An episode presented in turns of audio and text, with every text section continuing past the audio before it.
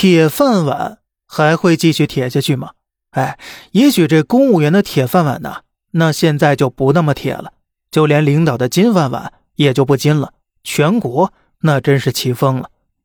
仅仅最近一个多月，至少是八个省份明确精简公务员，而且这次那是动真格的了。两大特点：第一，数量大，青海玛多县一年时间缩减五个职能机关，是真的连锅端了。这地方总人口一点五万，一年财政收入才三千万出头，但是同期财政支出却高达十二点四亿多，是财政收入的四十倍还多，是整个县一年 GDP 的三倍多，相当于每人每年花了八万多。如此大的压力，那能不节流吗？第二，力度强，北京对机构的优化调整就提到了部门规范领导直属。这次精简不再是什么编外人员，是实打实的公务员在编人员，就连领导也在被精简行列。比如央行已经有六名局级领导职位被和解了，不光是铁饭碗、银饭碗、金饭碗也是照砸不误了。被精简人群中肯定不乏已经干了几十年的老资格，要砸他们的饭碗，可想而知阻力究竟有多大。但是发展趋势注定。从二零二四年开始，公务员和铁饭碗之间很难再画完整的等号了。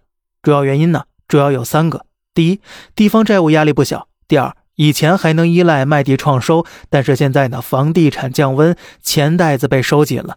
上面提到的青海玛多县财政支出是收入四十倍，而这样的地方在全国其实还有很多，比如湖南的古丈县，财政收入二点九亿，同期支出。二十一亿，以往呢还能靠沿海的转移支付撑一下，但如今呢沿海也在勒紧裤腰带过日子，本来背着债务，收入又缩减，很多地方连维持收支平衡都已经十分困难了，也就到了不得不节流的时候了。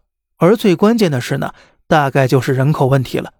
二零二三年，我国人口总数量下降了数十万，感觉好像并不大，但从全国城市看来。有一半以上人口都是在流出减少的。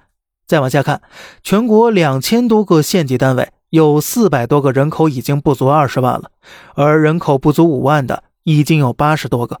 很多地方人口数量打了对折都不止。那么如此情况之下，还需要那么多人为人民服务吗？那不就是浪费了吗？当然了，人口增长的大城市也并不安全。说起来这事儿呢，还要感谢山西开了个好头啊！二零年，山西对六个人口不足二十万的小县城进行机构整编，那力度是相当之大的。比如楼烦县，三十五个机构砍掉十三个，六十二个事业单位砍掉了二十二个。河曲县和富山县那就是更狠了，事业机构砍掉了八成，对应的事业编制砍掉了近六成。砍成这样，支出节省自是不用说了。可是让人意外的是，人员减少之后，其办事效率不但没有下降，反而提升了。所以，即便是大城市，也未必没有大幅提升人效的空间。公务员是铁饭碗，这话说了几十年了，是因为这饭碗的确够铁。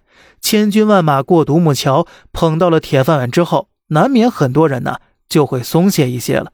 而现在一系列的发展问题趋势。如泰山压顶，这倒逼以后的公务员队伍，也许呢，再也不会是一考永逸的事儿了。